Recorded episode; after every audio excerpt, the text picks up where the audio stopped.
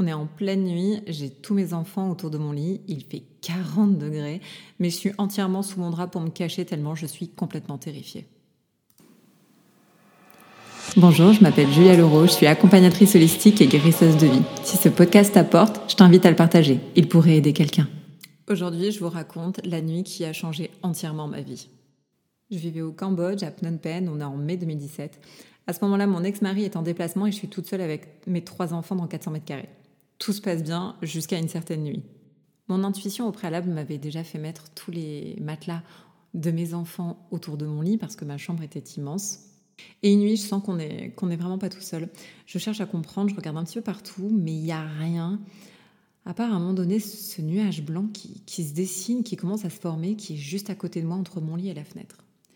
La peur monte, je me crois dans un film de peur, J'essaie de me calmer et de me dire que mon cerveau et mon mental me jouent des tours, mais pas du tout. Plus ça va, plus ce, nuage continue de se former, plus ça va, plus je sais qu'en fait il, est en train de se passer quelque chose, il y a quelqu'un dans la pièce. Alors effectivement, c'est pas une personne physique, mais il se passe vraiment quelque chose de très étrange. Et je me dis à ce moment-là que je suis dans un film de science-fiction, que je vais bientôt me réveiller et que tout va bien se passer. Mais je me réveille pas et d'ailleurs je ne dors toujours pas. Je regarde mes enfants et ils dorment paisiblement, tout va bien, ils sont vraiment en totale sécurité. Le nuage continue de grandir, continue de bouger, mais reste vraiment près de moi et, ne va pas ailleurs dans la pièce. À ce moment-là, je commence à être terrifiée de me dire qu'il y a quelque chose qui me dépasse. Pour le mental, c'est très compliqué. Et je vais me cacher, alors qu'il fait 40 degrés, je vais me cacher sous mes draps je vais supplier tout ce qui peut exister de la vie pour réussir à m'endormir et que le jour puisse se lever. Cette nuit-là, je m'endormirai euh, à peu près vers 3-4 euh, heures du matin. Donc la nuit a été très longue au niveau de mes peurs et au niveau émotionnel, ça a été une nuit très compliquée, mais réellement c'est vraiment cette nuit qui a, complètement bouleversé et qui a entièrement changé ma vie. Le matin se lève, mes enfants se réveillent, on passe une journée euh, normale, j'ai envie de dire. Moi, je vais passer ma journée à essayer de comprendre avec des mots, avec mon mental, de comprendre ce qui s'est passé, de savoir si en fait j'ai rêvé, savoir si je deviens complètement folle, c'est quelque chose qui restera énormément dans mon esprit. Je vais passer la journée à chercher des informations sur Internet pour me prouver que je ne suis pas folle.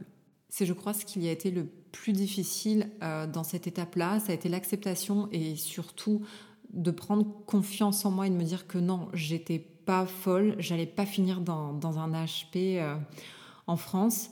Et ça, c'est quelque chose qui, qui m'a terriblement, terriblement fait peur. La nuit tombe, c'est l'heure d'aller se coucher. On refait exactement la même chose, c'est-à-dire que je vais me coucher dans ma chambre avec mes trois enfants qui sont toujours autour de moi. Et là, ça recommence. Ça recommence car à un moment donné, c'est un petit peu plus fort que la veille. J'ai une voix qui me parle et il va me falloir des secondes interminables pour comprendre que ce n'est pas du tout la voix de ma fille, c'est la voix d'une femme qui a au moins une cinquantaine d'années. À ce moment-là, l'instinct de survie, c'est de regarder, de voir que mes enfants sont toujours en sécurité, que c'est encore quelque chose qui me dépasse. Le fait d'avoir entendu une voix, je, suis dans un état de peur pire que la veille. Ça faisait un petit peu trop.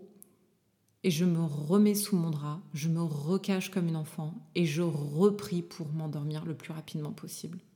Après ça, ma vie ne sera jamais plus la même. Cette même semaine, d'ailleurs, j'avais rencontré une Française qui va jouer à ce moment-là de ma vie un rôle très important. C'est elle qui va m'aider à, accepter euh, que le monde invisible existe et à surtout ne pas en avoir peur. Merci de m'avoir écouté. C'était mon premier podcast. Celui où je vous explique la nuit où ma vie a basculé. Vous pouvez me retrouver sur Facebook ou encore Instagram et surtout, n'oubliez jamais, si un jour il vous arrive quelque chose de similaire, vous n'êtes pas seul. Vous pouvez venir m'en parler. Je vous dis à très bientôt.